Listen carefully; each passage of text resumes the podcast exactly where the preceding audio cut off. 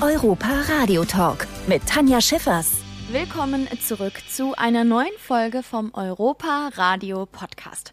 Erinnert ihr euch zufällig noch, was ihr am 30. Juni 1996 so gemacht habt? Schätzungsweise habt ihr vor dem Fernseher gesessen, denn an diesem Tag ist die deutsche Nationalmannschaft zum dritten Mal Europameister geworden. Und das im Mutterland des Fußballs, im Wembley Stadion in London. Tschechien hieß der Gegner und in der Verlängerung hat Oliver Bierhoff uns dann mit dem Golden Goal zum Titel geschossen. Also 25 Jahre her ist das Ganze und trotzdem noch unvergessen. Jetzt haben sich die Fußballlegenden zu einem ersten Wiedersehen in Deutschlands größtem Freizeitpark getroffen, also hier im Europapark, um alte Erinnerungen an die gemeinsamen schönen Momente aufleben zu lassen. Und wir waren natürlich auch vor Ort und haben mal mit ihnen gesprochen. So zum Beispiel mit Andreas Köpke, der für die Nationalmannschaft im Tor stand, äh, während des Turniers zwei Elfmeter sogar gehalten hat in einem Spiel gegen Italien und dann im Halbfinale gegen den Gastgeber England, was uns letztendlich dann den Einzug ins Finale ermöglicht hat. Jetzt haben wir an die Köpke natürlich das Offensichtliche gefragt, nämlich wie hält man eigentlich so einen Elfmeter? Das ist schon Intuition, kommt auch mit der Erfahrung. Man sieht, wie ein Spieler anläuft, wie er sich den Ball hinlegt, ob, ob er Selbstvertrauen Vertrauen hat oder ob er selbst am Zweifeln ist. Und von daher, und dann ist immer das Quäntchen Glück dabei. Man muss die richtigen Ecken haben und ja, dann den Ball halten. Also einen Spickzettel gab es da nicht, oder? Es war damals noch nicht so ausgeprägt. Ich hatte einen, aber die ersten Schützen haben leider in die andere Ecke geschossen, als was auf dem Zettel stand. Also man, man muss sich da so ein bisschen, das gebe ich meinen Torhütern auch mal mit, verlasst euch auf euer Gefühl. Wenn ihr meint, äh, schießt nach rechts, dann geht in das Eck und nicht, weil auf dem Zettel etwas anderes steht. Damals noch selbst im Tor und trainiert von Sepp Meyer hat Köpke dann irgendwann selbst die Trainerbank besetzt und Fußballgrößen wie Manuel Neuer auf Turniere vorbereitet. Was ist einem denn lieber, selbst im Tor stehen oder andere zu trainieren? Ja, das Coolste ist schon selbst im Tor zu stehen, die Atmosphäre zu spüren, aber danach dann eben auch mit Torhütern wie Manuel Neuer oder Marc-André Ter zu trainieren, das hat auch schon was und bringt riesig Spaß oder hat riesig Spaß gebracht, da ich ja jetzt nach 17 Jahren aufgehört habe. Der Europa- bzw. Weltmeister und ehemalige Bundestrainer Berti Vogts initiierte aufgrund seiner persönlichen Kontakte zur Familie Mack dieses Jubiläumstreffen. Zusammen mit dem Ehrenspielführer des Deutschen Fußballbundes Jürgen Klinsmann, der 1996 zu den Spielmachern des Turniers zählte und extra aus Los Angeles anreiste. Jürgen Klinsmann, wie präsent ist denn noch die Erinnerung von 1996? Ja, sie wird dann halt äh, präsent, wenn man die Gesichter wieder sieht. Und das ist ja der Grund, warum wir da sind, warum wir zusammenkommen, weil wir uns jahrelang nicht mehr gesehen haben, äh, manche vielleicht fast zwei Jahrzehnte nicht, das kommt ja darauf an. Und dass du einfach wieder diese Gruppe beieinander haben willst und, und äh, nicht nur über die Momente dann redest, die damals vorgekommen sind, sondern einfach ähm, die, diese Freundschaft und diese Beziehung aufrechtzuerhalten.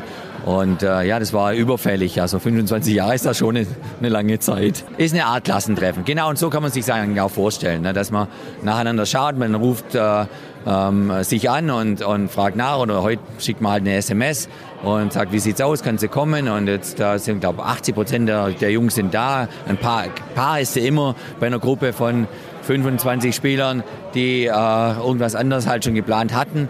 Aber das ist schon toll und da kommen natürlich Gefühle hoch und und, äh, und dann der Rahmen, den uns der Europapark geschaffen hat, ist einfach wunderschön. Und, und das wissen wir echt zu schätzen und deswegen ist es, ist es was ganz Tolles. Klinsmann bleibt tendenziell auch für die jüngeren Generationen unvergessen. Immerhin war er Bundestrainer während des Sommermärchens 2006. Und da haben wir uns natürlich die Frage gestellt, was war denn schöner? Europameister in England 1996 oder der dritte Platz bei der Weltmeisterschaft im eigenen Land 2006?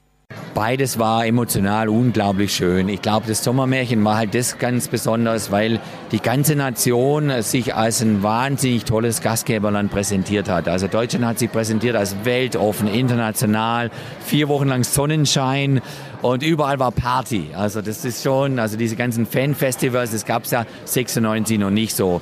Ähm, und und das hat uns 2006 diesen unvergesslichen Sommer beschert.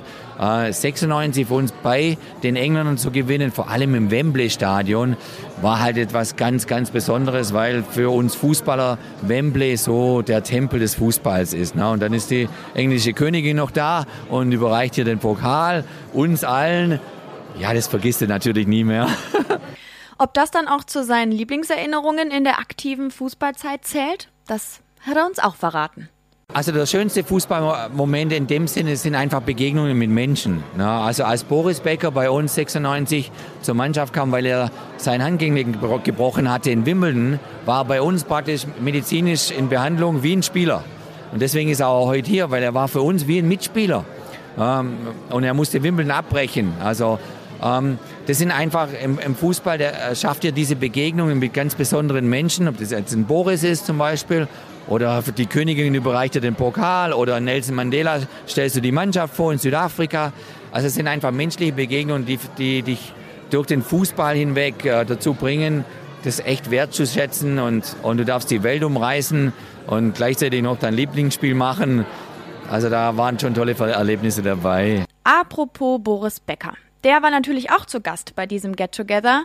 Und was ein Tennisstar an einem Fußballabend so macht, das erklärt er uns jetzt nochmal selbst. Das ist eine gute Frage. Ähm, das hat eine Geschichte. Ich war 1996 in Wimbledon aktiv und habe mir meine Sehne im rechten Handgelenk gebrochen.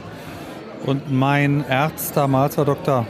Müller-Wohlfahrt und mein Osteopath Klaus Eder. Und die waren während der EM auch in London. Und dann bin ich dann zu ihnen gegangen und war dann quasi die ganze zweite Woche, also Halbfinale und Finale, plötzlich Teil der Mannschaft. Also ich war im Bus, im Stadion, ich war in der Umkleidekabine vor dem Match, vor dem Finale.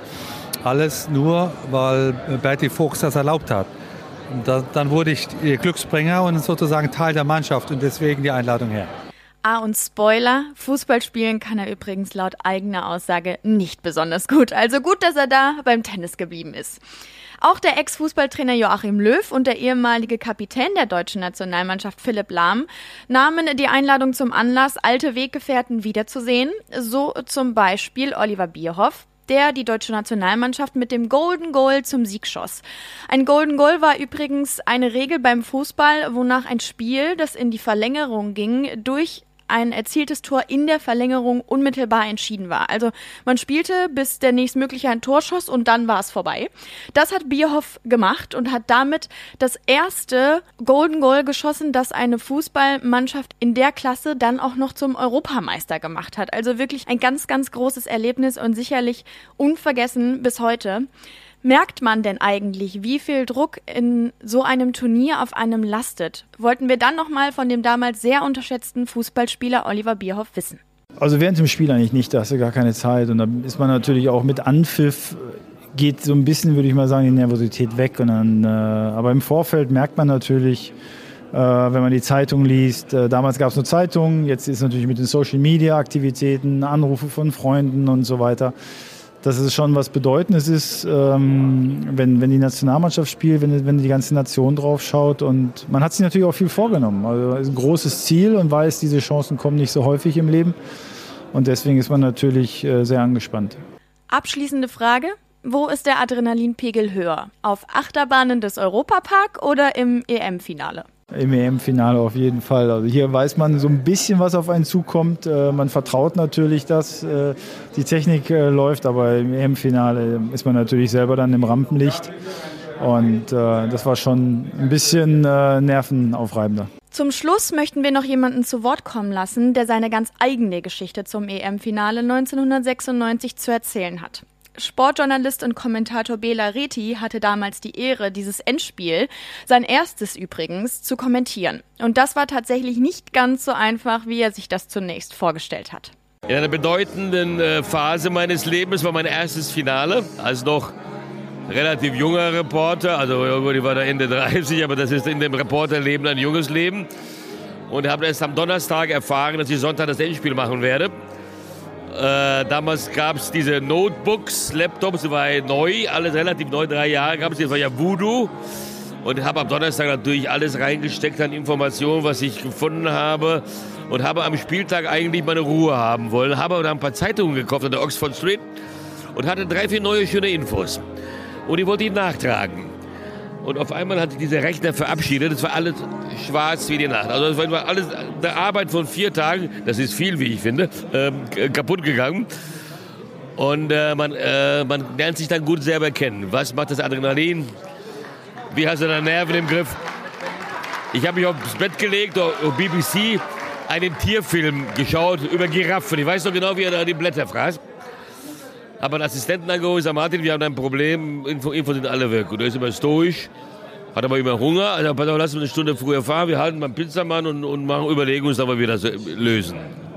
Er aß die Pizza, wir drehten den Pizzakarton um und auf die Rückseite haben wir links die Tschechien aufgeschrieben und links die Deutsch. Alles, was uns einfiel, haben wir dort notiert.